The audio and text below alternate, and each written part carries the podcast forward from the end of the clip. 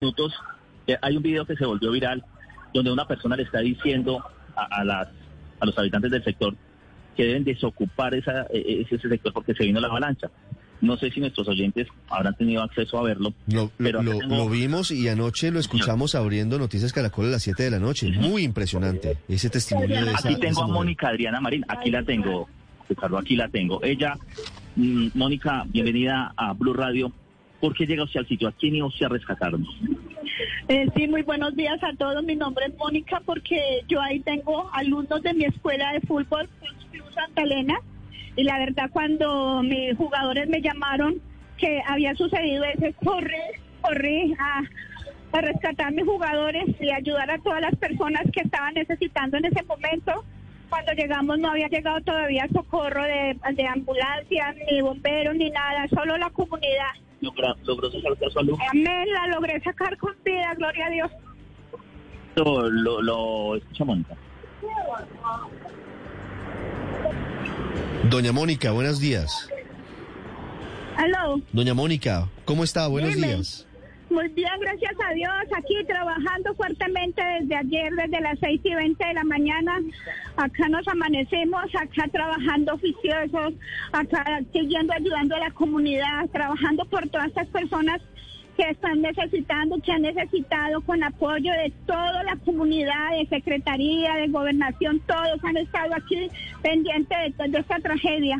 Doña Mónica, usted aparece en un video que se hizo viral pidiéndole a la gente que se mueva porque el río se está Sí, represando en, un llamado sí, desesperado. En ese momento, en ese momento nos, nos, nos dieron la orden de que por favor Sí. el río se estaba represando y la tragedia iba a ser más grande y que teníamos que empezar a desocupar toda la, la orilla del río.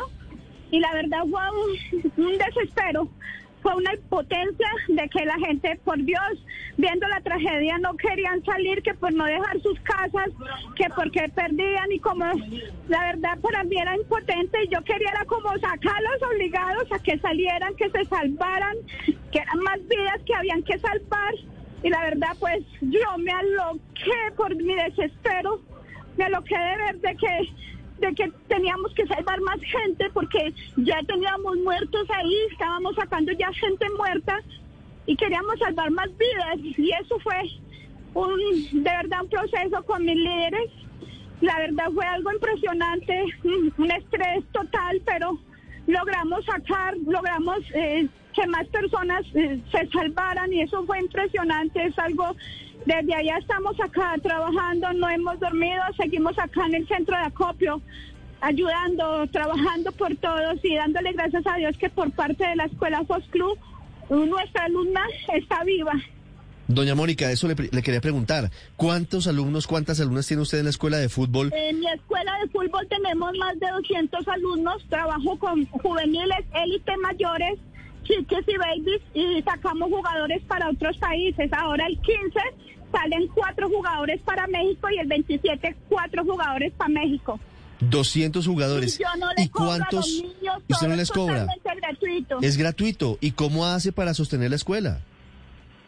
Ayuda de Dios, cuando tenemos torneos y campeonatos, los mismos chicos, entre todos hacemos rifas, eh, organizamos eventos para poder que ellos puedan participar. Ahora los jugadores que viajan para México, vino un profesor de México, vio la labor mía que hago yo en, otros países y se están asociando para sacar jugadores de mi escuela. Yo no soy legal, yo soy un- una profesora que lleva seis años luchando por toda la comunidad, por los niños de bajos recursos, por todo aquel que quiera soñar y salir adelante. Con niños de drogadicción, tengo niños de discapacitados, pero siempre con el sueño de ser jugadores, de trabajar, de salir adelante, de que puedan ser niños en el futuro y que esos sueños de ser futbolistas lo puedan lograr y ya ahora el 15 salen unos para México y el 27 salen otros y en el transcurso a finales de mes se llevan otros chicos para Argentina. Doña Mónica, ¿y en dónde entrenan? Yo entreno en el parque industrial, en la cancha La Mini, esa cancha la hemos construido, la hemos arreglado los mismos alumnos y yo para poder trabajar.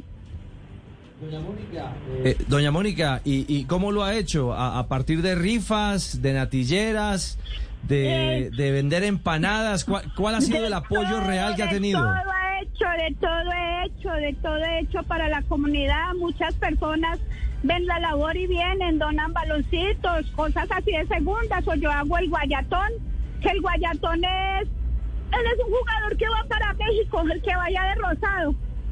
Eh, eh, nosotros eh, me voy a las escuelas, a las ligas, a pedirle guayos a los niños que, que ya no utilizan y si están roticos los cosos, o me voy para debajo del puente de la 12 y compro guayos de segunda. Hacemos, eh, les pido mil pesitos a cada niño y con eso vamos ayudando a otros niños a que puedan jugar para que no vengan en chanclas. Claro. Doña Mónica, ¿cuántos años lleva con la Guayatón y cuántos años lleva con este sueño de formar jugadores? Años llevo con mi escuela, seis años luchándola, guerreándola y seis años dándole sueños a los niños.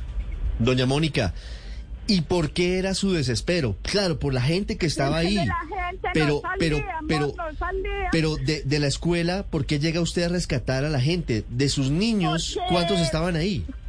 En- teníamos uno al lado de allá en la Almeda, que la casita quedó en todo el filo, Ladino, la verdad eso fue más impresionante de yo llegar y yo decir, Dios mío, Ladino. Pero gracias al Señor, él no estaba en ese momento en su casa y de las gemelas, las gemelas las tenía ahí en todo el, en toda el- la catástrofe y gracias al Señor solo estaba ella, que la, la hermana y la bebé eh, y la mamá estaban en otro lado, gracias al Señor, y solo estaba ella, la sacamos casi a un metro de profundidad, pero viva, la saqué viva con la ayuda de Dios. Qué historia tan impresionante, doña Mónica. Muchas gracias por contarnos cómo sigue usted ayudando allí, cómo sigue rescatando a la gente, cómo sigue en el centro de acopio. Acá estamos, no hemos descansado, acá estamos guerreando toda la noche, toda la madrugada, saca- ayudando, dando almuerzos, comidas, desayunos, dan- ayudando a, toda la- a todas las personas que están abajo, a los, a los centros de socorro, a los policías, a todos, mandando para la, la, la morgue, a los familiares que están en la morgue, ya les enviamos los desayunos, eh, enviando a los hospitales. En este momento también están llevando para Las Nedas, al barrio Las Nedas, llevando ayudas, ayudando a la gente. Gracias por esa solidaridad, doña Mónica. Gracias por ese No, trabajo con la comunidad. ustedes, de verdad, muchas gracias, de verdad. Y no pensé, yo no sabía que mis alumnos habían compartido el video, no lo sabía, de verdad.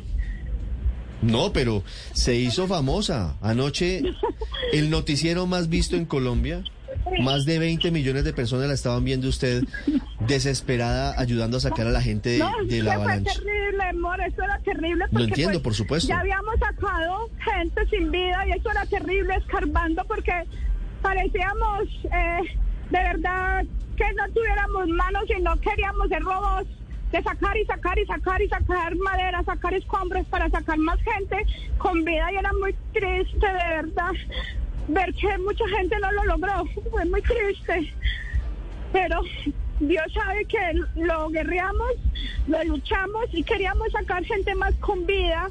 Sacamos también animalitos, perros, gaticos, pollos, pero Dios sabe que lo guerreamos y la luchamos para poder salvar más vidas. Doña Mónica, nos conmueve su solidaridad, nos conmueve cómo desde la gente, desde la comunidad se hacen muchas cosas que a veces se demora mucho la burocracia en, en poder realizar. Gracias y cuando pueda descanse, porque sé que no ha, no ha dormido y, No, y está no apoyando a la gente allí en el yo no rescate. descanso, aquí seguiré, aquí seguiré guerreando por todas esas personas y seguiré aquí haciendo hasta lo último. Acá seguiré, acá estamos en el centro de acopio y la verdad en la 26 y para las personas que quieran colaborar necesitamos carpas, cobijas, almohadas, colchonetas, que es lo que más necesitamos ahora para reubicar a estas personas que lo perdieron todo y una cadena de oración. Pido una cadena de oración por todas las personas que perdieron la vida en esta tragedia, que ya era una tragedia anunciada. Doña Mónica, gracias. Freddy.